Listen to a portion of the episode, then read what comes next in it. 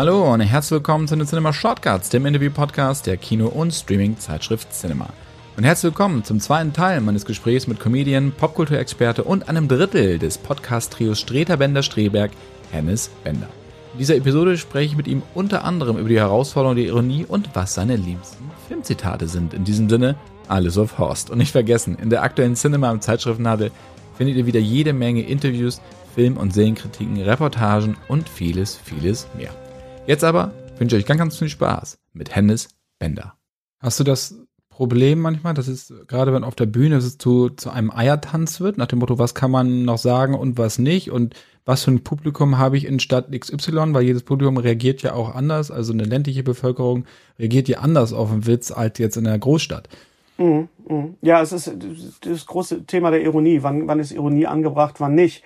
Oder wann, wann funktioniert sie überhaupt? Und äh, ich glaube, man muss sich als Künstler davon frei machen und bei sich selber bleiben, weil sonst, sonst redest du den Leuten nur nach dem Mund und dann bist du in der Politik. Ja, ich möchte im Moment auch kein Politiker sein, der jetzt äh, sich rechtfertigen muss, dass er für eine Waffenlieferung ist oder für ich meine, es gibt Sachen, die sind offensichtlich, aber ähm, es ist, es ist eben, ich fühle mich als eine Art Beobachter. Ich bin nie der, der in der ersten Reihe gestanden ist. Ich war immer so der Outsider, der, der äh, auch auf dem Schulhof oder im Sportunterricht bin immer als letzter gewählt worden. Und ich bin heute noch einer, der ganz hinten steht und sich Notizen macht darüber, was da vorne eigentlich für ein, für ein Quatsch und für einen Unsinn passiert. Also ich bin eigentlich, wenn ich, wenn ich eine Figur wäre aus, aus, aus der Kultur, wäre ich der, der kleine Junge bei ähm, des Kaisers neue Kleider. Der sagt, guck mal, der ist ja nackend guck mal da, so, ne, so, das wäre, da wäre ich wieder ganz schnell weg hinten in, in, in, der Menge. Aber mir fallen halt solche Sachen auf und äh, äh, ja, es ist, aber es, es, es ist nicht leichter geworden. Es ist, also mein Beruf hat sich in den le letzten Jahren ähm, wie, Eiertanz ist das richtige, der richtige Begriff dafür. Und man muss sich davon freimachen. Man muss sagen, nee, ich bin Künstler, ich mache das, was ich will. Und wenn dir das gefällt, gut. Und wenn nicht, bleib einfach zu Hause. Du hast die Wahl. Du musst mich deswegen nicht angreifen, nur weil das dir nicht gefällt, was ich mache. Wenn mir ein Film nicht gefällt oder eine bestimmte Musikrichtung nicht gefällt, dann höre ich die einfach nicht. Fertig. Dann findet das gar nicht statt für mich. Nach dem Motto, oder suchst du Rat, nach dem Motto, kann ich diesen Witz wirklich bringen oder ist das zu hart? Oder vertraust du da auf dein Bauchgefühl? Das, das, das Gefühl, äh, ob, also die, die Entscheidung, ob ein Witz funktioniert oder nicht, trifft immer das Publikum, indem es lacht oder nicht. Wenn es nicht lacht, habe ich ein Problem. Wenn es einen Moment später lacht, ist es vielleicht sogar besser, als wenn es sofort lacht. Also wenn ich sie so ein bisschen hinters Licht führe. Aber äh, das war schon immer so, dass, dass ich mit Kollegen und mit, mit befreundeten äh, Komikern und Komikerinnen halt auch über sowas gesprochen habe. Das erste Mal, die erste Extremsituation war natürlich damals 9-11, wo wir auch gedacht haben, okay, wie machen wir jetzt weiter? Und innerhalb kürzester Zeit haben wir gemerkt, äh, wir sind nicht da dafür hier, um euch irgendwelche Antworten zu geben auf, auf Fragen, die wir nicht beantworten können. Und das Gleiche ist im Moment halt auch. Ne? Also jeder, der rausgeht und sagt, ja, der Krieg ist im Moment schlimm und, und Putin und so weiter. Ich, du merkst einfach, die Leute wollen das nicht hören. Die Leute kommen nicht zu uns, um Antworten zu bekommen auf Fragen, die sie nicht gestellt haben, sondern sie wollen eine Ablenkung haben, sie wollen klug unterhalten werden, aber halt auch, sie wollen halt auch ein Ventil haben. Und darüber reden wir. Was ist eigentlich unsere Rolle in der Gesellschaft? Und, und ich glaube, jeder Künstler fragt sich das jedes Mal und jeder Filmemacher fragt sich, warum kommt jetzt dieser Film? Warum mache ich jetzt diesen Film? Was ist der Grund, warum ich jetzt diesen Film mache? Ich habe ähm, vor zwei Wochen äh, ein kurzes Gespräch gehabt mit Colin Trevorrow, mit dem Regisseur von, von ähm, Jurassic World Dominion. Und ich habe ihn gefragt, was würdest du dem nächsten Regisseur raten, nachdem du mit Spielberg gesprochen hast, von wegen Jurassic Park, Jurassic World, nehmen wir mal an, so in fünf bis zehn Jahren wird das Dinosaurier-Genre wieder belebt werden. Welchen Rat gibst du ihm? Und dann hat er gesagt, du solltest wissen, warum du diesen Film machst. Es muss einen Grund geben, warum du den Film machst und ob das jetzt der richtige Zeitpunkt ist. Und das fand ich eine sehr einfache, aber auch sehr kluge Antwort. Du hast vorhin auch gesagt, dass es gerade für, für deinen Berufszweig, aber allgemein für alle in der Kultur die letzten zwei Jahre ein ordentlicher Schlag ins Kotor war, weil man nicht auftreten konnte. Was glaubst du, hat die Pandemie mit der Filmindustrie an sich gemacht? Ähnlich wie in der Theaterbranche haben wir am Anfang erstmal so äh, gesucht, zu gucken, was wir überhaupt machen können. Wie können wir es war so ein bisschen so dieses, wir sind immer noch da, wir sind noch da, komm bitte zu uns. Wir machen Streaming, wir machen, weiß ich nicht, äh, in meinem äh, Genre dann halt auch sowas wie Autokino, Auftritte, was ganz furchtbar war. Die Kinos haben sich was einfallen lassen, äh, sehr viel Kreativität, aber es gab halt das große Problem einfach der, der, der Überfütterung und natürlich, dass, dass wir mittlerweile Filme streamen können und dass ein Film wie Doctor Strange in the Multiverse of Madness einen Monat später auf Disney Plus läuft, hilft dem Kino nicht. Im Gegenteil, das ist eigentlich das falsche Zeichen. Und im Moment ist es so, wir sind jetzt hier im Sommer 2022. Im Moment ist es so, dass die Leute zu Events hinrennen, zu Rock am Ring oder zu irgendwelchen Leuten, von denen sie schon seit zwei Jahren die Karten am Kühlschrank haben. Und genauso rennen die Leute im Moment in Filme wie Jurassic World oder, oder Top Gun Maverick. Und das ist auch völlig in Ordnung, weil die halt auch ein bisschen ausgehungert sind nach, nach äh, Event-Kino oder Event-Entertainment. Und da müssen die kleinen äh, Kinos, die Programmkinos und auch die Kleinkunstbühnen im Moment ein bisschen äh, einstecken, weil wir halt nicht so frequentiert werden. Das wird sich aber in dem Moment ändern, wo die Leute merken, dass das Wahre und das, das, das, das, äh, das Unmittelbare eher dann in solchen kleineren Theatern passiert als in irgendwelchen Mehrzweckhangars. Und ich hoffe, dass das für die Multiplex-Kinos und für die Programmkinos genauso gilt, dass es irgendwann mal wieder so eine Balance gibt. Und dass wir dazu beitragen können, also ihr als Cinema oder wir als, als Podcast zu sagen, pass mal auf, Thor, äh, Love and Thunder ist bestimmt total toll und macht total Spaß und ist lustig, aber pass mal auf, hier ist ein Film, guckt euch den mal bitte an. Und wenn ihr den im Kino nicht mehr seht, dann streamt ihn oder guckt ihn irgendwie oder besorgt euch die, die Blu-ray und verschenkt sie wieder. Äh, wie jetzt im Moment äh, ein Film wie Nowhere Special, den ich jetzt gerade gesehen habe, der auch fantastisch ist. Ein ganz großartiger Film, aber der ist im Kino wirklich unter ferner Liefen gelaufen, weil natürlich sehr, sehr viel los war. Ähm, wir haben die Aufgabe, wie wir, die wir jetzt, ich bin zwar ein Comedy-Macher, aber was Film angeht, bin ich nur ein, äh, ein, ein, jemand, der, der, der vermittelt. Ich bin so ein Botschafter des, des Kinos. Ja, ähm, ich empfehle Leuten etwas. Und wir haben die Aufgabe zu sagen, äh, guckt euch das an und das könnt ihr auch, was was ich, in einem halben Jahr gucken, wenn es dann umsonst läuft. Aber ähm, wir hängen zusammen damit drin. Und das, wir haben eine andere Aufgabe jetzt seit Corona und seit dieser extremen Situation. Wir haben, unsere Aufgabe ist verantwort verantwortungsvoller, finde ich, als vorher. Gebe ich dir vollkommen recht. Wir haben natürlich als Filmzeitschrift oder Kinozeitschrift uns natürlich auch überlegt, als es losging mit Schließung der Kinos, wie gehen wir überhaupt weiter, wenn wir, wenn eigentlich mhm. die Filme, die laufen sollten, plötzlich nicht mehr gezeigt werden. Wir haben uns damals dazu entschieden, von Monat zu Monat zu denken, auch immer in der Hoffnung, dass die Kinos wieder aufmachen und dem Kino auch weiterhin die Treue zu halten. Das heißt, die Filmstarts, die zu dem Zeitpunkt feststanden, diese auch zu besprechen, genau in der Breite, in der Tiefe, vielleicht sogar die Arthouse-Filme noch mehr zu unterstützen, als wir es in der Vergangenheit getan haben. Ja. Ähm, wobei Arthouse ja auch immer so ein abschreckendes Wort ist, aber wie gesagt, es gibt Perlen, die länger nachhallen, als jetzt das ein Dr. Strange kann, äh, weil er einen vollkommen mitnimmt und die muss man auch noch im Kino gesehen haben, diesen Film. Äh, damit sind wir sehr gut gefahren. Ja. Auch als es dann vorbei war, klar, jetzt geht's wieder los, auch aber gerade, was du sagst, diese Mischung auch zu haben, das spielt gerade die Vielfalt eine ja. extreme Rolle und die muss man auch widerspiegeln. Und sowohl wie du in deinem Comedy-Programm, als auch natürlich wir in der Zeitschrift selber. Ich glaube, was, was ich mitgenommen habe aus der Zeit ist, dass ich den Leuten immer sage, ihr dürft Kultur, egal ob es Theater, Musik, Kino, Tanz, bildende Kunst. Ihr dürft das nie wieder als eine Selbstverständlichkeit sehen. Es ist etwas, was gepflegt werden muss, was eine Berechtigung hat. Ich glaube, der Begriff nicht systemrelevant hat uns unglaublich geschadet. Also das war, äh, das ist ein ganz schlimmer Begriff. Und ähm, wir müssen wirklich dafür sorgen und auch das Publikum muss wissen, dass ohne sie es nicht läuft. Das heißt, wenn, wenn Sie zu Hause bleiben, es gibt diesen Begriff der Bequemlichkeitsverblödung. Wir kriegen ja alles gebracht, wir kriegen alles gestreamt, wir kriegen alles, äh, wir müssen gar, uns gar nicht mehr rühren. Es gibt Bringdienste, früher gab es Pizzadienst, mittlerweile kriegst du alles gebracht. Und ähm, was weiß ich, Rasen, von Rasenroboter bis zu Siri, bis zu Alexa. Äh, wir müssen uns eigentlich, wir sind eigentlich so, wir, wir tendieren immer mehr in diese Richtung. Äh, kannst du dich noch erinnern an die Menschen in, in Wally? -E, ja, auf dem Raumschiff, so sind, wir sind kurz davor. Wir müssen da echt, wir müssen da sehr, sehr aufpassen. Wenn du dir Wally heute anguckst, denkst du, oh, so weit weg ist das nicht mehr. So weit weg sind wir davon gar nicht mehr. Scheiße, ich muss gestehen, ich habe mir ein E-Bike gekauft. Damit geht's nämlich schon los. ja, ja, ja, gut, das hat aber auch ein bisschen was mit dem Alter zu tun. Nicht? Äh, ja, Gott, so alt bin ich auch noch nicht. Ja, aber ja, jetzt kommst du, ja, ja. Er ist auch nicht mehr der Jüngste. Ich habe auch mit dem, ich habe auch damit gespielt. Ich war kurz davor, mir einen Laubstaubsauger zu kaufen. Ja, musst du auch, der ist super.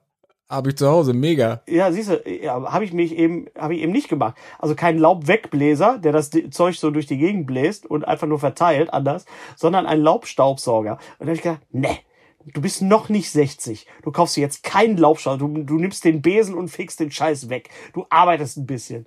Ne? Aber irgendwann ist es. Ja, aber da hat man dann mehr, mehr Zeit für andere schöne Sachen, wenn man das dann macht. Außerdem bist du mehr damit beschäftigt, den wieder freizuräumen, den Laubsauger, weil der immer verstopft als alles andere. Also kannst du es gleich mit den Fingern aufheben. Und man sieht auch ein bisschen aus wie, wie, wie Herr Wenkman von, von Ghostbusters mit dem Ding auf dem Auf Rücken. jeden so. Fall. Auf ja. jeden Fall. Aber, aber also das, schon allein deswegen.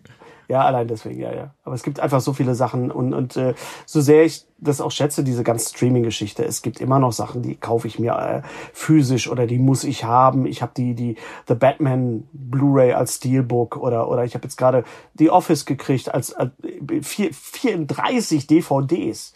Ich meine, das ist online, ich kann das jederzeit streamen, aber ich kann es nicht sehen mit, mit, mit Audiokommentar und ich kann die ganzen Extras auch auf YouTube gucken, aber ich habe es jetzt physisch im, im Regal stehen. Das heißt, wenn das Internet mal zusammenbricht, kann ich es trotzdem gucken. Juhu! Jetzt genauso. Du siehst ja bei mir im Hintergrund, ja, ja. sammle ich ja auch noch fleißig. Früher dann ja auch immer aus Amerika und so mitgenommen. Das braucht man zum Beispiel nicht. Aber wenn es zum Beispiel eine gute Edition gibt, finde ich auch, muss man sie haben. So, es gibt ja so ja. ein schönes Evil Dead Buch. Oh, so sehr mit schön. Dem Necronomicon ja. und so. Das stinkt wie Sau. Das stinkt mhm. wie Sau nach Plastik. Also eigentlich lieber nicht, weil du bist, dir fallen davon, glaube ich, die Zähne aus, wenn du zu viel einfach da äh, eine Nase von nimmst. Aber sowas wie gesagt, haben ist besser als brauchen in dem Fall. Ich habe da, wir sind damals nach London gefahren, sind mit Plastiktüten voller Videokassetten äh, wiedergekommen, diese VHS-Geschichte. Deswegen habe ich ja auch bei dieser, haben wir ja auch alle bei dieser äh, Dokumentation mitgemacht, de demnächst auf VHS, äh, die hoffentlich jetzt auch bald rauskommt, ähm, mit, mit vielen Kollegen und, und äh, tollen Leuten. Äh, aber ich habe auch damals, ich weiß noch, ich habe bei, bei Saturn in Köln, was ja früher der eigentliche Grund war, nach Köln zu fahren, Saturn Hansa, äh, um sich Platten zu kaufen und dann und dann DVDs. Äh, die hatten halt sehr viel Import. Ich habe meine meine erste äh, äh, NTSC DVD von Monty Python and the Holy Grail. Ich glaube, ich glaube, damals 80 Mark für bezahlt. Das war immer schön, da musste man immer dann den DVD-Player, wenn man sich einen neuen gekauft hat, muss man erstmal gucken, ob der auch code-free ist und ob man ja. ihn durch eine Tastenkombination dann freischalten lassen kann. Mit, mit der Fernbedienung. Ich habe hab mir die dann so aufgeschrieben auf die Fernbedienung und dann konnte man äh, NTSC auch gucken und oder ich habe die diese Megabox von Brasil, wo sogar der der der Fernsehcut von Scheinberg drauf ist. Also das gibt ja diese, diese legendäre Geschichte, dass Sidney Scheinberg ähm, zu Gilliam gesagt hat, den Film können wir so nicht rausbringen, und hat dann eine Fernsehfassung gemacht, wo dann am Ende das Gute gewinnt. Love Conquers All. Und die ist da auch mit drauf. Das ist also, ich muss das, ich habe das zweimal gesehen vielleicht, aber ich muss sowas dann haben. Ich muss das physisch haben einfach. Mit dem Regisseur von der, von der VHS-Doku, da machen wir auch noch was übrigens. Also der wird auch noch mal zu Gast sein. Mit André, ja. Da bin ich auch sehr gespannt. Wirklich schon tele telefoniert das ist, ich glaube, eine sehr, ich habe nur Ausschnitte gesehen und ich glaube, das wird sehr, sehr schön, gerade für, für meine Generation und für die Generation danach einfach zu wissen, ja, so war das damals. Ne? Das ist, äh, das ist nicht so lange her. Und äh, habe ich auch mit Peter Torwart drüber gesprochen, wie er dann früher irgendwelche Sachen kopiert hat, indem er VHS abgefilmt hat, nämlich in der Sauna, weil das da so schön eng und da konnte er sich da so hinstellen. Das ist also ziemlich gut. Notmacht erfinderisch, gute Geschichte gewesen. Peter ist auch ein totaler Vollnerd, den hatten wir ja auch im, im Podcast und äh, es war einfach mal schön, mal mit dem Filmemacher mal wirklich zu sprechen. Das war dann zu seinem äh, äh, Blood, äh, äh, hier, äh, auf, auf Netflix, sein, sein Blood Red Sky. Ach, jetzt Blood Red Sky, genau, danke. Äh, und da haben wir wirklich mal so ein bisschen Tacheles geredet und oh, haben auch Leute gesagt, äh, das finden wir doof. Ich so, ja, das könnt ihr auch doof finden, aber wir finden das gut. Und es ist unser, unser Podcast und dann geht eben eine Runde raus oder kauft euch eine Pommes, wie Thorsten Sträter sagen würde. Aber ich will auch mein Nerdsein so ein bisschen ausleben. Und das, ich glaube, dass wir mittlerweile eine, eine, eine ganz gute Vernetzwerkungen haben, auch mit, mit Filmemachern und mit, mit Filmfirmen, wo man sagt so, nee, also die, die, die Sachen, die wir gemacht haben, natürlich klar, äh, die Geschichte mit Spielberg war natürlich der absolute Höhepunkt, aber auch äh, das Gespräch, was wir mit, mit Andy und Barbara Moschetti hatten zu It, ähm, in dem Moment, wo Andy Moschetti sich die Jacke ausgezogen hat, haben wir gemerkt, okay, wir, now we're talking. Jetzt können wir endlich mal ein bisschen unter Nerds reden. Und die haben sich total gefreut darüber, dass man mal äh, auch über, dass man mit Leuten gesprochen hat, die auch wirklich Ahnung haben von der Materie. Hat sich dein Filmgeschmack in den letzten 30, 40 Jahren stark verändert? Nicht wirklich, glaube ich, nein. Ich bin immer noch ein Fan von, von Zeichentricksachen. Ich gucke mir immer noch jeden Pixar an und jeden, was weiß ich, was da jetzt so rauskommen mag, jetzt äh, an, an Zeichentrickfilmen. Ich bin sehr gespannt auf DC League of Super Pets, nicht nur, weil Thorsten da den Batman spricht. Aber auch. Weil ich, auch natürlich gleich. Ich bin da ein bisschen befangen. Ähm, äh, das gucke ich natürlich auch. Ähm, aber es gibt auch so Genres, äh, wie gesagt, also es gibt sehr viele 80er Jahre Geschichten, die bei mir noch gar nicht äh, angekommen sind. Ich habe zum Beispiel noch nie Karate Kid gesehen. Deswegen What? hat mich Cobra Kai auch überhaupt nicht interessiert. Nee, aber das musst du, ja, aber bitte, also das ist ja, wirklich, ich, weiß, ich, ich, weiß. ich bin überhaupt nicht einer, der sagt, was, den hast du nie gesehen, das kann ja gar nicht angehen. Auch wenn es gerade ja, den Anschein hat, aber Karate Kid, sorry. Also, weil da sind so viele Zitate drin, die wirklich in die Popkultur eingegangen sind, die du auch alle kennst die, also heute, wenn du heute einen normalen Film guckst, erinnert dich da, erinnerst du dich an kein einziges Zitat mehr, ne? Ja, ja. Nee, das, das ist komisch. Ne? Das ist bei ein paar Marvel-Geschichten. Ne? Paar Marvel, Marvel hat so ein paar Sachen, so I Love You 3000 und so und, und On Your Left, diese Geschichten. Also da, das, ich glaube, dass da eine ganze Generation geprägt wird, so I could do this all day. Also da gibt's schon einige Zitate, die auch bleiben werden, glaube ich. Bei mir nicht. spricht vielleicht nicht gerade für mich. Das Einzige, woran ich mich wirklich noch großartig erinnern kann, so aus den letzten 20 Jahren, ist fast George Clooney vom Dust Till Dawn. Äh, die Sonne scheint mir aus dem Arsch. Also war das so Bam. Ja, und das ist auch ne? die, Deu die deutsche Synchro und das ist auch wieder Tarantino. Ne? Da haben ja, Rodriguez, bei, ne? bei, aber, ja, aber Pulp Rodriguez und ja. Pulp Fiction und so, ja, ja, aber äh, Star Wars auch, ne? This is the way und so, ne? Und, und natürlich klar, ähm, in, in, wo war das jetzt bei Obi-Wan Kenobi gab es auch wieder so ein paar Zitate. Also nicht nur möge die Macht mit dir sein, sondern äh, never tell me the odds, sowas. Ne, das ist einfach das. Das ist einfach schön. Was haben wir Deutschen? Wir Deutschen haben Harry fahr den Wagen vor. Ne? Alles auf Horst. Alles auf Horst oder ich bin da was am Plan dran. ja. Mein Lieblingszitat aus Bang Boom Bang ist immer noch, ihr seht nicht nur scheiße aus, ihr seid auch scheiße. Und das war improvisiert von Willy Tomczyk. weißt du, dass es in Bochum einmal die Woche oder einmal im Monat oder einmal die Woche, ich weiß gar nicht mehr, äh, Bang Boom Bang im Kino läuft für fünf Euro oder so und die Leute rennen da rein und sprechen den Film mit. Das ist Bang Boom Bang ist das deutsche Rocky, Rocky Horror Picture Show geworden. Ich habe das einmal, ich habe da einmal drin gesessen, ich habe mich kaputt gelacht, wenn überall mitgesprochen wird. Das muss man erstmal geschafft haben, mit, mit dem Debütfilm so eine Marke zu setzen. Das ist äh, ja Peter Torwart, guter Mann. Da habe ich auch mit ihm lange drüber gesprochen im Podcast, auch mit äh, Christian Becker, mit dem Produzenten, weil wir damals ja. am Set waren und äh, also ich nicht, ich war damals noch an der Uni und war ich damals Praktikant bei der Cinema, glaube ich. Ja. Und der Autor war nicht besonders freundlich bei den Dreharbeiten, also ja, über die Dreharbeiten zu berichten. Der Produzent ja. mit der Zahnspange Christian Becker versucht äh, irgendwie was zu regeln und so. Das war ein bisschen bitterböse, habe ich ihm vorgelesen in der Episode. Er musste auch herzhaft lachen, erzählt auch, ja. wie ihn das damals getroffen hatte. Aber wir fanden den fertigen Film dann einfach super.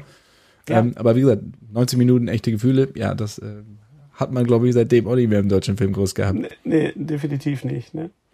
Was hat der Alte, meine, meine Olle? das hört ja nicht mehr auf. Das hört ja nicht mehr auf. Wenn man da, na du alten Wemser. Großartig. Einfach ein, ein, ein Spruch nach dem anderen. Herrlich.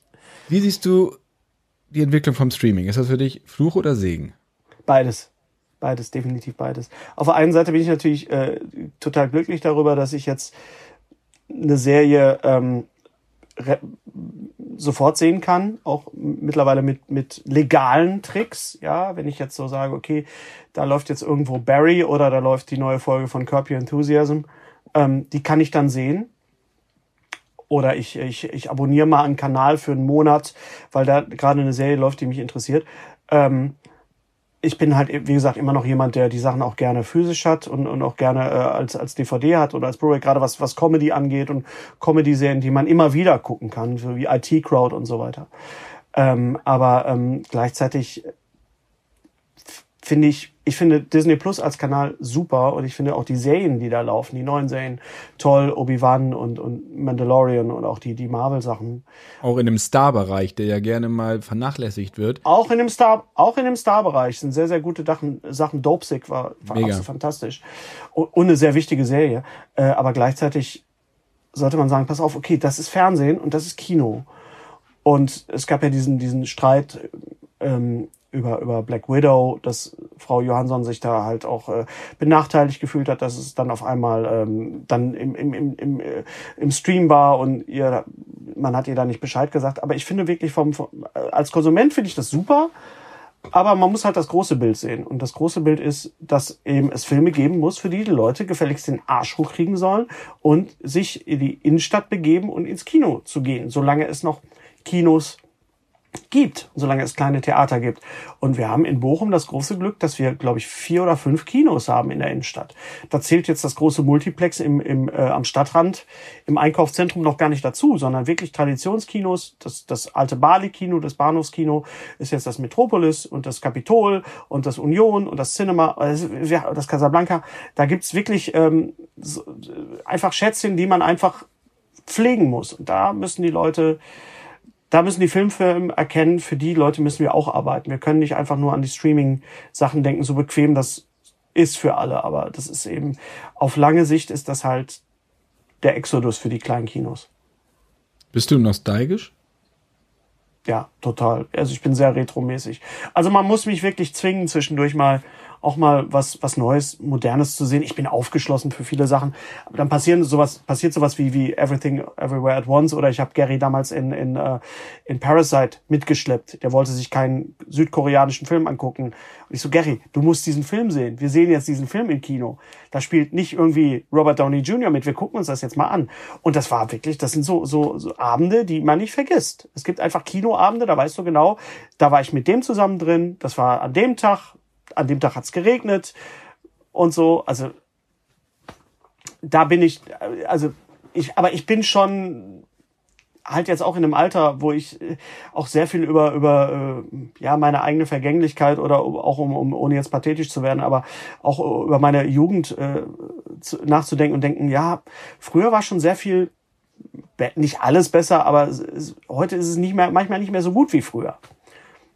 Aber das ist einfach Jammern auf hohem ja, weil, weil man wahrscheinlich auch weil man auch weniger kannte. Das ja, je mehr du kennst, umso mehr hast du natürlich äh, Vergleichsmöglichkeiten und äh, aber ich bin schon, äh, aber ich versuche darauf zu achten, dass ich nicht nur in der Vergangenheit lebe, und, sondern auch im Hier und Jetzt, weil sonst sind wir da ganz schnell da, das war früher, aber das ist nicht mehr mein Star Trek, das ist nicht mehr mein Star Wars, das ist, die haben mir, die haben mir das kaputt gemacht. Ja, geh halt kacken, weißt du? Guck dir die alten Serien an und dann weißt du Bescheid. Das kann man heute so eben nicht mehr machen. Und es muss neue Wege geben und es gibt auch ein neues Publikum. Und dazu gehöre ich vielleicht nicht mehr oder dazu gehöre ich demnächst nicht mehr, weiß ich nicht, keine Ahnung. Es ist ja auch so, dass dieser Retro-Trend mit Glow hattest du vorhin angesprochen, aber Stranger Things ist natürlich das Maß aller Dinge, was nämlich diese Retro-Geschichte angeht, weil es Goonies, S, Stephen King, erinnere mich immer an den T.S. Ullmann-Song, Danke für die Angst, ne? Also es ist irgendwie ja. so, äh, spielt er alles so ein bisschen mit rein. Das ist immer so der Höhepunkt dieser Retrowelle. Ich muss immer sagen, wenn ich mir diese angucke, ich fühle mich natürlich auch in diese Zeit zurückversetzt, als ich angefangen habe, ins Kino zu gehen und äh, wie du sagst, keine Vergleichsmöglichkeiten hatte, sondern immer was Neues zu sehen. Es war alles irgendwie neu. Gut, wenn es der dritte Police Academy war oder vier, dann war es dann nicht mehr neu, aber man hat sich es trotzdem angeschaut. Der dritte war aber gut. Der dritte Police Academy war ziemlich gut. Der war der mit Bobcat Goldthwait, der war ziemlich gut. Na gut, geht so. ja, aber Stranger Things, Stranger Things ist natürlich, ich meine, das ist auf Retro gemacht. Ich gucke gerade die neue Staffel und denke, okay, ihr wollt jetzt aber wirklich, ihr wollt jetzt wirklich wissen, okay, das ist jetzt, jetzt ist es wirklich Schweigen der Lämmer. Jetzt ist es wirklich, jetzt ist es wirklich, uh, jetzt wird gemolken und ach, guck mal hier, Robert Eklund. Na, wen hat der denn nochmal gespielt? Ach so, ja, natürlich. Klar, und äh, aber sie werden es auch nicht mehr so lange machen können, weil die, die, die Kinder sind jetzt einfach zu groß mittlerweile. Worüber hast du dich zuletzt so richtig aufgeregt im Kino? im Kino, habe ich mich aufgeregt. Oder anders gefragt, bist du auch persönlich beleidigt, wenn ein Film scheiße ist aus deiner Sicht? Nö, nö, weil ich, ich gehe davon aus, dass niemand einen Film äh, dreht, um mich zu ärgern. Um Hennes Bender zu verärgern. Ja, ich glaube, niemand macht das. Ich glaube, niemand ist. Ich weiß mittlerweile, dass während äh, der Dreharbeiten es manchmal passieren kann, dass die Leute merken, Leute, der Film wird kacke. Aber wir, wir müssen jetzt eben zu Ende drehen, weil es sind Millionen oder Milliarden teilweise, na, reden wir von Millionen, die auf dem Spiel stehen. Ähm, und der, der gute Wille, ich glaube, niemand dreht wirklich einen Film, der, der, der schlecht wird, außer Bernd Eichinger, damals in den, wann war das, in den 90ern, der fantastische Fear-Film, den er nur gedreht Ja, aber welchen jetzt? Meinst du jetzt äh, mit den Silver Surfer, nein, weil der war fies? Nein, nein, ich rede wirklich von dem Film, den er gedreht hat, nur um die Rechte zu behalten. Diesen, ah, diesen, ja, das Ding. Diesen ja, Dummy-Film, ja. Das ist fies. Das war richtig, ja. aber es, ne, er hat diesen, also um das mal aufzuklären, er hat einen Film, er, hatte die Rechte für die Fantastic Four, also nicht die Fantastischen Vier, also das ist ja nee, Smudo und so, sondern äh, die Fantastic, die wer weiß. wer weiß, wer weiß. Auf jeden Fall ähm, drehte er diesen Film mit einem absolut minimalen Budget, nur um die Rechte, da, er, er konnte die Rechte nur behalten, indem er diesen Film gedreht hat. Und hat es keinem gesagt und hat es keinem gesagt und auch den Schauspielern nicht. Und die haben sich natürlich gefreut. Sie sind in einem Marvel-Film, Fantastic Four, und dann ist dieser Film halt auch nie erschienen und der war halt auch kacke. Aber es gibt einfach diese Filme. Es gibt diesen Film zum Beispiel, ähm, es gibt, kannst du dich noch erinnern, es gibt einen Slutko-Film. Oh Gott, Mr. Boogie. Ja. ja. Ich kenne Leute, die ihn gesehen haben. Ich äh, war, hatte sogar eine Einladung zur Presseverführung. Und ich hätte den sehen können. Ich wäre einer der wenigen Menschen gewesen, der diesen Film. Ich kenne sogar jemanden, der hat den. Ja, und er hat gesagt, nee, er ist auch nicht so schlecht, dass er wieder gut ist. Aber es gibt Filme, aus denen ich rausgegangen bin. Es gibt, äh, ich bin damals aus ähm, ähm, mit Schirmscham und Melone rausgegangen, 1998. Weiß Uma Thurman und Ray Fiennes. Uma Thurman, Sean Connery und Ralph Fiennes, ja. Und ich bin nach einer halben Stunde rausgegangen, habe gesagt, tut mir leid, der Film ist der, der, der ist kaputt, der Film funktioniert nicht. Und wenn man sich dann beschäftigt damit, warum der Film so gelaufen ist, da ist man wieder bei Filmjournalismus. Äh, das ist halt interessant. Was ist da eigentlich schiefgelaufen? Was ist da eigentlich passiert? Ich habe mich geärgert über Indiana Jones 4. Ich habe mich äh, geärgert über, weiß ich nicht, also die, die Filme von Roland Emmerich, über die ich mich geärgert habe, die kann ich gar nicht an einer, einer Hand abzählen. Aber äh, auch das hat irgendwo seinen Stellenwert. Und selbst sowas, weißt du, sowas wie, wie Transformers 3, ja, den habe ich, habe ich, war das der dritte in 3D? Ich glaube schon. Das war der erste ohne Megan Fox, glaube ich. Äh, den habe ich gesehen im Kino we wegen des 3D-Effekts. Den wollte ich unbedingt 3D sehen. Also so einer bin ich. Ich gucke mir Transformers 3. Ich war mit Thorsten Sträter in Cats. Habe ich dir das erzählt? Thorsten rief an, kurz, kurz vor Weihnachten 2019 oder so. Hennes, ich möchte in Cats gehen, aber ich traue mich nicht alleine. Lass uns zusammen in Cats gehen. Und dann sage ich, Thorsten, bist du dir sicher, dass du das willst? Und dann habe ich gesagt, okay, pass auf. Wir gehen zusammen in Cats, aber wir bleiben im Kino. Wir gehen nicht nach zehn Minuten raus. Und Thorsten wurde natürlich nach zehn Minuten unruhig. Und ich so, du bleibst hier sitzen. Wir ziehen das jetzt gemeinsam durch. Und es war wirklich so, dass, dass Leute um uns herum aufgestanden sind und rausgegangen sind. Aber das war wirklich ein, ein Erlebnis der besonderen Art, Cats zu sehen. Aber ich finde ganz im Ernst, also es gibt ah! Filme, die, die sind mir gleichgültig, wie Transformers zum Beispiel, ist mir vollkommen gleichgültig. Ja. Ich ärgere mich darüber nicht. Bei Cats, das ich weiß auch nicht warum. Frau war weg, Kinder waren im Bett und ich dachte, komm, jetzt ja. guckst du irgendwas. Ich weiß ja. nicht, warum ich dann bei Cats gelandet bin und das und die Entscheidung war relativ schnell, weil ich dachte, ach komm, die Songs fand ich ja als Kind so toll hier, Jellicle Cats und was dann immer so, ne? Memory und was auch immer, habe ich da reingemacht und ich habe ihn auch bis zum Schluss durchgeguckt. Ich habe es einfach nicht gefasst. Es war einfach, es war so gruselig. Es war so gruselig, diese Massen. Judy Dench, ich wurde gesagt, ach nein. Weißt du, so, und aber du denkst, ja, vielleicht guckst du ihn doch noch mal mit den Kindern. ich, noch habe ich nicht, mich nicht getraut, aber die finden es wahrscheinlich mega. Es gibt so, es gibt diese, es gibt, aber du hast ihn nicht im Kino gesehen, Nein, ne? nein, nein. Ich glaube, das ist noch was anderes, so, sowas im Kino sehen zu dürfen, zu müssen. Es gibt einfach Filme, wo ich sage so, komm, ich guck mir den jetzt an, so schlecht kann der gar nicht sein, wie, wie ich den in Erinnerung habe. Das war, erstaunlicherweise war das Moonraker. Moonraker habe ich damals im Kino gesehen, 79, fand den total toll, da war ich elf, ja. Und dann habe ich ihn in den 80ern irgendwann mal auf VHS gesehen, fand ihn total bescheuert. Und dann habe ich ihn später nochmal gesehen auf, auf DVD und dachte so, dann konnte ich ihn wirklich einordnen. Habe ich gesagt, nee, das war einfach die Zeit. Den muss man einfach so sehen. Oder den ersten Star Trek, ja. Oder, oder Batman and Robin. Ich meine, Entschuldigung, wenn du ihn wirklich als, als Hommage siehst an die 66er Serie, dann funktioniert der Film auch, ja. Dann kann ich mir den auch angucken. Aber es ist natürlich, es ist natürlich Dreck hoch drei. Aber Schumacher hat ja gesagt, der Film war erfolgreich. Ich weiß nicht, was die Leute von mir wollen. Und es gibt schlechtere Batman-Filme als Batman and Robin. Ja, ja, doch.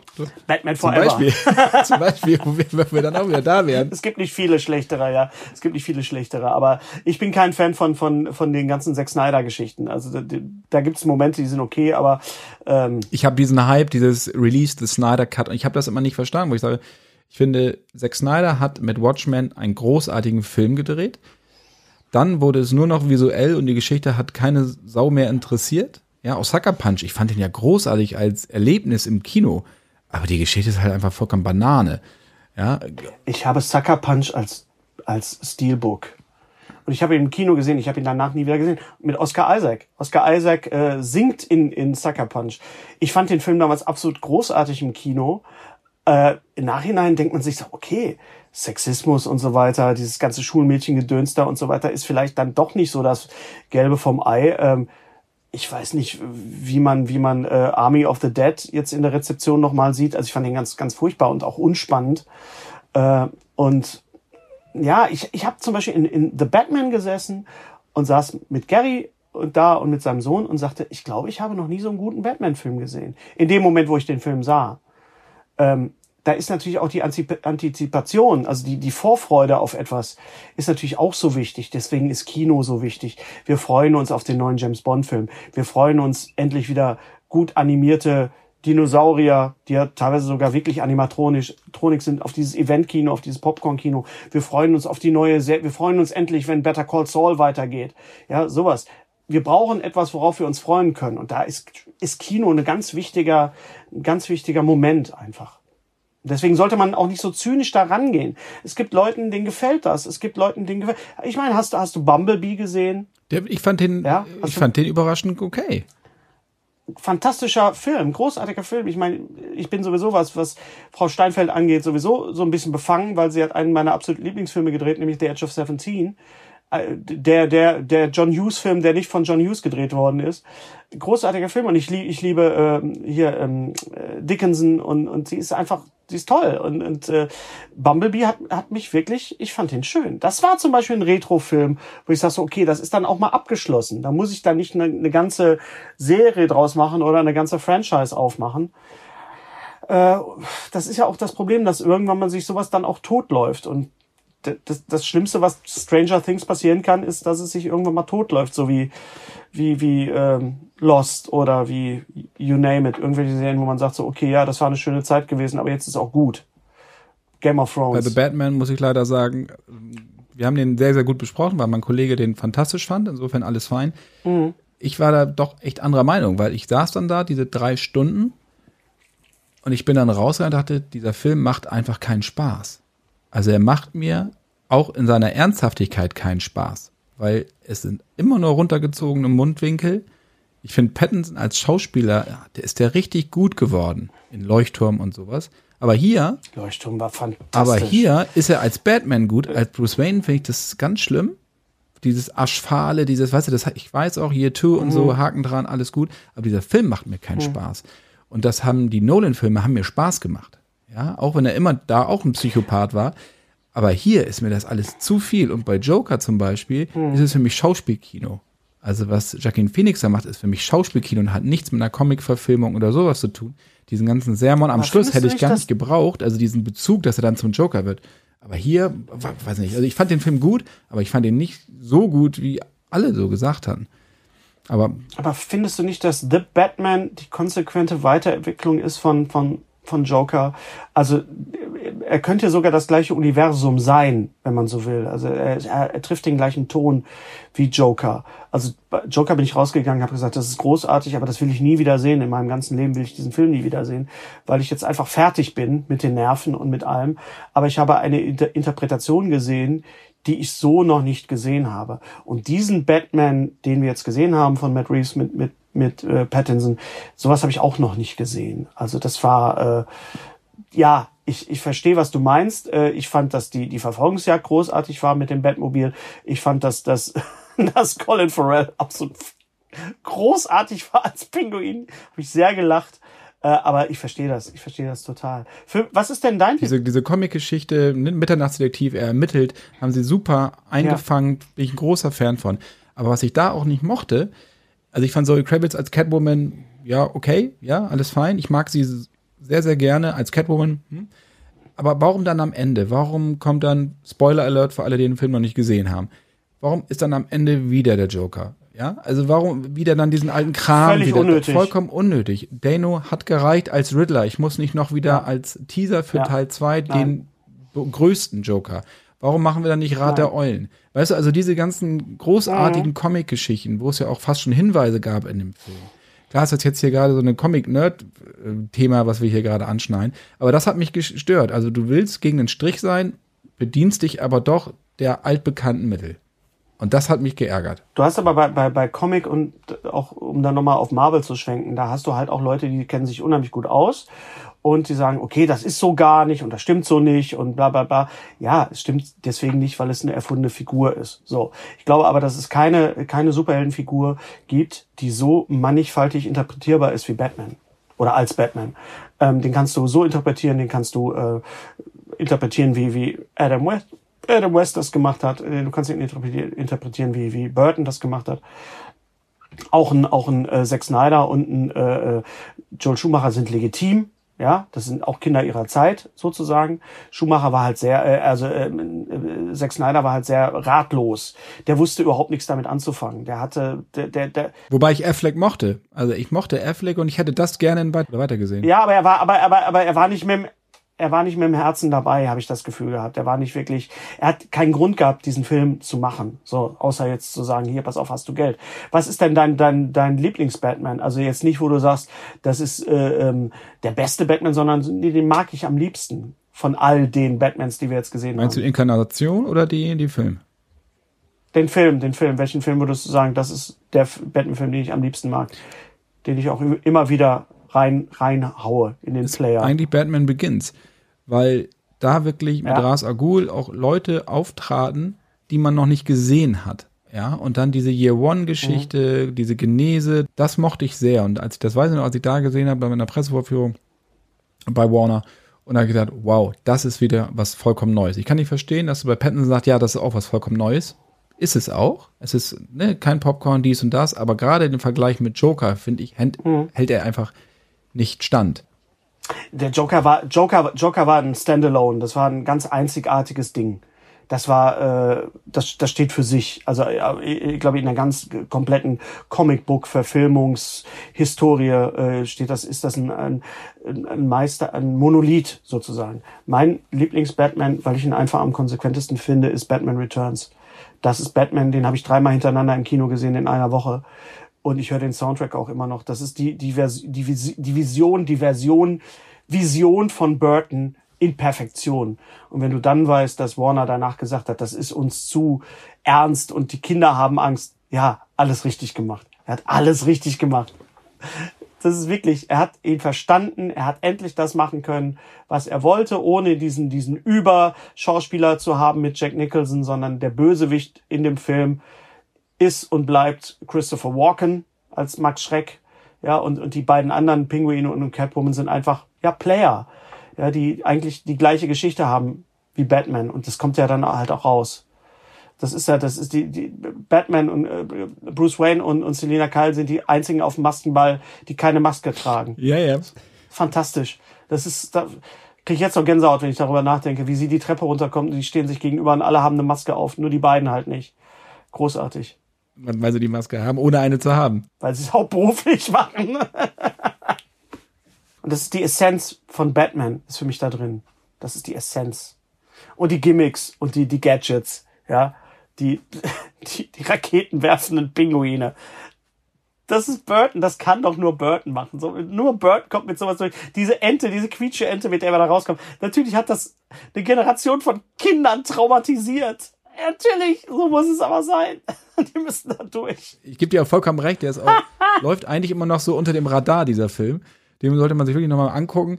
Für mich war, wie gesagt, ich war Christian Bale auch im dritten Nolan-Film, fand ich den gut. Allein die Szene in der Höhle, wie er hochgeht. Ja. Ja, wie er nach seinem gebrochenen Kreuz sich wieder aufrappelt, finde ich fantastisch. Der Film hat sonst so seine Schwächen, aber musste ich auch sehr lachen, habt ihr in der aktuellen Folge bei euch auch Ja. drauf, nämlich die Scatman-Geschichte von, von, Hardy im Stadion. Solltet ihr auch für die Hörer hier nochmal angucken, bei YouTube gibt's ein Video, da kommt Bane ins Und Stadion singt Scatman, ja. und, äh, und singt Scatman von Scatman John. Wir singen das jetzt nicht, weil Nein. dann haben wir gleich den Ohrwurm. Wir können es natürlich perfekt. Das Wir können es perfekt, aber es gibt ja auch Rechte und, und nachher müssen, muss Cinema da unheimlich viel Geld für bezahlen, dass wir jetzt hier den Scatman machen. Äh, aber das Problem von Batman, äh, von, von The Dark Knight Rises ist einfach The Dark Knight. Das ist einfach, das Problem ist einfach, dass dieser Teil so stark ist und eigentlich dieses offene Ende am Ende so super gewesen wäre. Und dann kommt da halt Bane und ich meine, ich meine, Anne Hathaway war super als Catwoman. Die war fantastisch als, als äh, ich weiß gar nicht, ob sie Selina Kyle hieß. Ich glaube, sie hieß gar nicht so, aber es war äh, einfach als Catwoman ganz toll und aber Bane ist nun mal halt ein kein besonders vielseitiger, vielschichtiger Bösewicht. Ne? Das ist eben, das ist, war eben, was Ledger da hingelegt hat, war eben das äh, untoppbar einfach. Bis dann Jo- Joaquin Phoenix kam. Inkarnationen von Joker gibt's ja mittlerweile auch genug. Da steigt man ja auch gar nicht mehr durch. Mit Jared Leto und Joaquin Phoenix und äh, wer auch immer noch. Ich glaube, wenn Jared Leto einen richtigen, richtig guten Regisseur gehabt hätte und einen richtig guten Autor, wäre das auch was gewesen. Ich, mo ich mochte wirklich, ich mochte ähm, Margot Robbie als Harley Quinn sehr und ich mag auch den ihren, ihren Solo-Film. Ich finde, das ist wirklich Harley Quinn auch, was Harley Quinn ist. Ja. ja, das ist schon, das ist, der ist, war auch so ein bisschen unterm Radar, aber der hat mir sehr, sehr viel Freude bereitet, der Film. Wir haben, wir sprechen eine ganze Zeit über Comic-Verfilmung. Du bist auch Comic-Experte. Du hast ja schon gesagt, dass du äh, die Asterix-Bände oder einige übersetzt hast. Bist du bei Verfilmung generell skeptisch? Bei Comic-Verfilmung, Ja.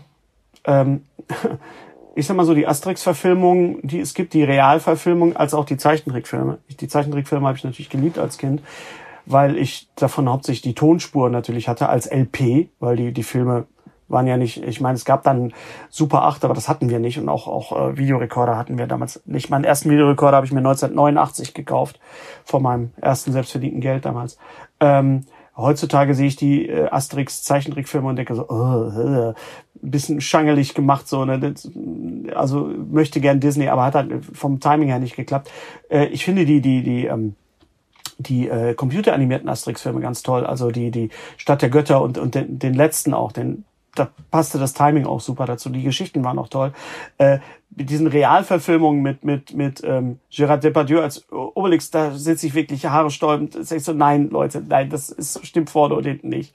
Äh, es gibt Comic, es, es gibt so Comic-Verfilmungen, gerade bei so Leuten, die ich, bei so Sachen, die ich nicht auf dem Schirm hatte, wo ich so unvoreingenommen reingehe, wie zum Beispiel Guardians of the Galaxy, das dürfen wir nicht vergessen. Das hatte vorher keiner auf dem Schirm, was das für, was, was das für ein Comic ist. Und wir saßen im Kino, ich saß, war in der Pressevorführung in Berlin und wir sind alle rausgekommen und haben gesagt, was war das eben? Was haben wir da eben für einen geilen Film gesehen? Ähm, oftmals ich glaube, wenn der Regisseur, man darf halt auch nicht zu viel Respekt haben vor dem vor dem Ursprungsmaterial. Ähm, ich habe immer noch hier die irgendwo die die die DVD von The Spirit von Frank Miller, was ja im Stile ist von Sin City. Ich glaube, ich habe jeweils immer eine halbe Stunde gucken können und habe gesagt, so, tut mir leid, das ist funktioniert vorne und hinten einfach nicht. Ähm, man muss schon auch da wieder, es muss einen Grund geben, warum du jetzt ausgerechnet das verfilmst. Warum was willst du mir für eine Geschichte erzählen, was es noch nicht gab? Ja, und dann kommt halt irgendwann mal der Punkt, auch bei Marvel, wo man sagt so, okay, jetzt habe ich auch genug gesehen. Ähm, ich finde das, was Disney Plus macht mit den Serien, mit, mit Wonder Vision und Loki und selbst Moon Knight, obwohl Moon Knight am Ende so ein bisschen ab, ab sehr konventionell wurde, äh, da habe ich sehr, sehr viel Spaß dran, wenn man da kreative Leute ranlässt. Aber wenn man es auf Gedeih und Verderb auf Blockbuster ausrichtet, dann kommt oftmals so was sehr halbseidenes und sehr wischiwaschi raus. Deswegen war ich über den, den, den Spider-Man-Film sehr, sehr äh, glücklich über, über Into, Into the Spider-Verse, über den Trickfilm. Weil ich dachte, ja, dafür ist, genau dafür ist Trickfilm gemacht. Ihr habt nicht nur äh, Spider-Man verstanden, ihr habt auch eure, ihr habt auch euer, euer Genre verstanden. Und ich finde gerade Animation ist, ist, ist ein Genre, was immer wieder neu erfunden werden kann und muss. Überleg mal, was Pixar, was, was Toy Story für ein Gamechanger war. Da sind Freunde von mir aus Amerika zurückgekommen, haben gesagt, wir haben einen, einen computeranimierten Trickfilm gesehen. Ich sage, ja, das wird ja wohl ein richtiger Kack gewesen sein. Ich so, nein. Und als ich den gesehen habe in, in der, in der, in der Presseverfügung habe ich gesagt, ich, ich, ich wohne hier einem historischen Moment bei, äh, dass ich das überhaupt sehen darf. Und was Pixar danach auch zwischendurch mal gemacht hat, war teilweise auch nicht ganz so toll, aber immer für eine Überraschung gut, definitiv. Die verstehen wirklich ihre, ihr, ihr, Handwerk sehr. Es war qualitativ, fand ich immer gut. Die Frage ist, ob man sich halt mit Cars, ob das jetzt so sein Thema ist, ne? Aber sowas wie oben, also ab, das sind einfach fantastische Filme, die auch nichts mehr mit, mit Kinderkram zu tun haben, Überhaupt auch wenn nicht, sie unter anderem für Kinder gemacht sind. Ja. Ähm, also insofern, also, ja, also bei Cars kann ich nur sagen, guck, guck, dir mal Cars 2 und Cars 3 an, die sind wirklich in Ordnung. Ja. Der erste Cars war so, ich saß auch im Kino, oh, das ist ja sprechende Autos, toll. Aber der zweite und der dritte haben eine gute Geschichte. Äh, gerade der dritte ist sehr, sehr gut. Also hat mir sehr gut gefallen. Habe ich nicht bereut. Und der beste, der beste Fantastic Four Film ist immer noch The Incredibles. Ist die beste, ist die beste Fantastic Four Verfilmung, die keine ist. Ich dachte Silver Server. nee. Hast du eine aktuelle Comic-Empfehlung? Oh, äh, ich, es ist gerade äh, Slaughterhouse 5 auf Deutsch rausgekommen. Äh, Habe ich mir letztes Jahr noch irgendwie aus, aus, aus Amerika bestellt. Als, äh, das kenne ich gar nicht, das muss man eben erklären. Slaughterhouse 5 ist der Film von äh, Kurt Vonnegut spielt im, im, in Dresden 45 ähm, während der Bombardierung und ist so ein eine sehr surrealer Trip eigentlich. Das ist ein, ein Klassiker der amerikanischen äh, Kriegsliteratur, ähnlich auch wie, wie Catch 22 oder, oder äh, so Serien wie MASH und so weiter. Aber Slaughterhouse 5 ist, oder wie Fahrenheit 451, äh, Slaughterhouse 5 ist, haben wir damals im, im Englischunterricht, äh, im LK, Englisch LK durchgenommen und fand ich damals sehr schwierig und als Comic ist es fantastisch. Also da, auch da äh, ist, ist, die, ist Comic als Kunstform wieder mal ganz weit vorne. Der ist gerade auf Deutsch rausgekommen. Und ich fand auch die, die äh, Dune-Version, die äh, bei, im Splitter Verlag rausgekommen ist, auch ganz toll. Als Kompendium zum, zum Film. Apropos genau, den Splitter Verlag muss man auch noch mal ein bisschen hochheben, finde ich, weil die machen Verlag. auch großartige James Bond Comics. Die finde ich auch fantastisch. Du hast auch bei Jimmys Bastarde, hast du übersetzt, ist das richtig? Ich durfte Jimmys Bastarde übersetzen, ja. Ich durfte, Kann ich auch noch mal jedem empfehlen. Ja. Ist bei Panini rausgekommen. Panini, ja. ja. Und äh, ist so eine James Bond Splatter, macht sehr viel Spaß. Ja, von Garth Ennis, glaube ich, von, vom Autor von, von, äh, äh, von Preacher. Von Preacher, von Preacher natürlich, mein Gott. Ja, ist auch schon wieder so lange her. Ja, aber das macht unheimlich Spaß, sowas zu machen. So, so sich mal, äh, man, man ist zwar im gleichen Genre, aber man, man, man hat auf einmal, man beansprucht andere Muskeln auf einmal und macht nicht immer nur das Gleiche. Aber das ist auch das Tolle an unserem Job, oder nicht? Dass wir zwischendurch Sachen sehen, wo man denkt so, okay, so was habe ich jetzt noch nie gesehen. Man, man, man darf sich immer noch überraschen lassen und man, man auch, auch bei Film oder bei Musik oder bei Literatur ich habe, als ich mit, mit, mit Jason Dark gesprochen habe, hab ich, hat er mir auch gesagt, du musst querlesen, du musst Dokumentationen lesen, du musst Biografien lesen, nicht nur irgendwie meine Hefte oder Stephen King und so weiter, weil man, man ist zu sehr, zu schnell bequem und bleibt dann halt in, in seinem eigenen Bereich, sondern nee, mach, guck, guck dir mal einen Baseballfilm an oder mal weiß nicht, einen Cricket-Film oder sowas oder was immer es gibt oder die Indianer von Cleveland habe ich mir auf jeden Fall aufgeschrieben. Guck mal, dann hast du aus diesem Podcast doch auch schon was mitgenommen. Wir haben was gelernt. Das ist das Tolle, ja. Das ist das Tolle an dieser, ja, an dieser Existenz, dass wir, dass wir die Möglichkeit haben und uns auf mannigfaltige Art weiterzubilden, ob es mit Popkultur ist oder mit Wissenschaft und so, so ganz habe ich den Glauben an, an, an die Menschheit noch nicht verloren, wenn ich denke so, ja, bleibt, bleibt neugierig auf das, was da noch kommen mag in Zukunft wühlt nicht nur in den in, in der Vergangenheit, sondern guckt mal, was es neue Sachen gibt. Seid mal, seid mal ein bisschen abenteuerlustig und guckt mal, was hinter der Ecke ist und so. Nicht nur Marvel, nicht nur Star Wars, nicht nur, sondern mal, auch mal was anderes. Auch mal ein Arthouse-Film. Und genau dieses Mindset, das hast du auch auf der Bühne, wenn das jetzt nicht gerade eine geile Überleitung war. Und zwar wollte ich nochmal. Ziemlich, das war schon. Die war aber auch gut vorbereitet von mir, muss ich dazu sagen. Oder? Hast du gut einge hast du geschickt eingefädelt. Ich wollte nämlich noch hinweisen, ja. dass du ja auch auf Tour bist in diesem Jahr. Und äh, die Tourdaten gibt's auf hennesbender.de. Richtig. Du bist sehr, sehr umtriebig. Ich habe das mal geguckt, das hört ja gar nicht auf. Naja, ich muss ja einiges, wir müssen einiges nachholen, ne? Wir müssen. Ähm, Nee, vor allen Dingen, wenn ich dann sehe, ich habe geguckt, wo ist Hamburg, das ist dann irgendwann im Dezember. Und dann ist Hamburg, dann Solo. Und dann wieder Dann bist du Hamburg. in Dienstlaken und dann bist du mit Streter Bender und ähm, Strebeck, dann wie- plötzlich auch wieder in Hamburg. Also Ja. guck mal, dann sehen wir uns dann wahrscheinlich schon hoffentlich zweimal in einer Woche. Das ist doch mega, ey. Komm vorbei. Ich würde natürlich auch gerne mal bei, ich meine, du hast es mit Gary so schön angeteased, aber ich würde natürlich auch mal gerne in die heiligen Hallen von der Cinema mal Mäuschen spielen. So, aha, hier so, ne? Das ist ja das, das ist ja halt auch das Tolle an, an unserem Job. Wir, wir treffen tolle Leute, wir treffen Gleichgesinnte und, und Leute, von denen man was lernt. Man trifft Leute, die man total bewundert. Und äh, ja, das ist, man ist irgendwo immer noch ein Fan und gleichzeitig halt auch äh, gibt es Leute, die einen selber gut finden. Ich meine, Das ist bei dir ein bisschen anders als bei mir. Mit dem Gutfinden, du bist mehr in der Öffentlichkeit. Das ist auch richtig so, dass ich mehr dann nur so schreibe oder hinter Mikrofon bin. Ich freue mich sehr, wenn ich dich live sehe, allem. Da habe ich richtig Lust zu. Ja, ja, es ist schon, es ist schon so. Ich habe ja auch viele, viele Jahre geschrieben, wie gesagt, für die Deadline und da ist die, die, äh, die unmittelbare Reaktion ist halt nicht da. Und das ist bei Podcasts natürlich auch nicht der Fall, aber trotzdem sei dir mal gewiss, du und deine Kollegen, ihr macht schon seit, seit vielen Jahrzehnten eine, eine sehr gute Arbeit, seid eine Institution und äh, es wäre sehr schade, wenn es euch nicht geben würde. Das hast du sehr, sehr schön gesagt. Und ich muss, Am Ende noch mal Honig um den Bart geschmiert.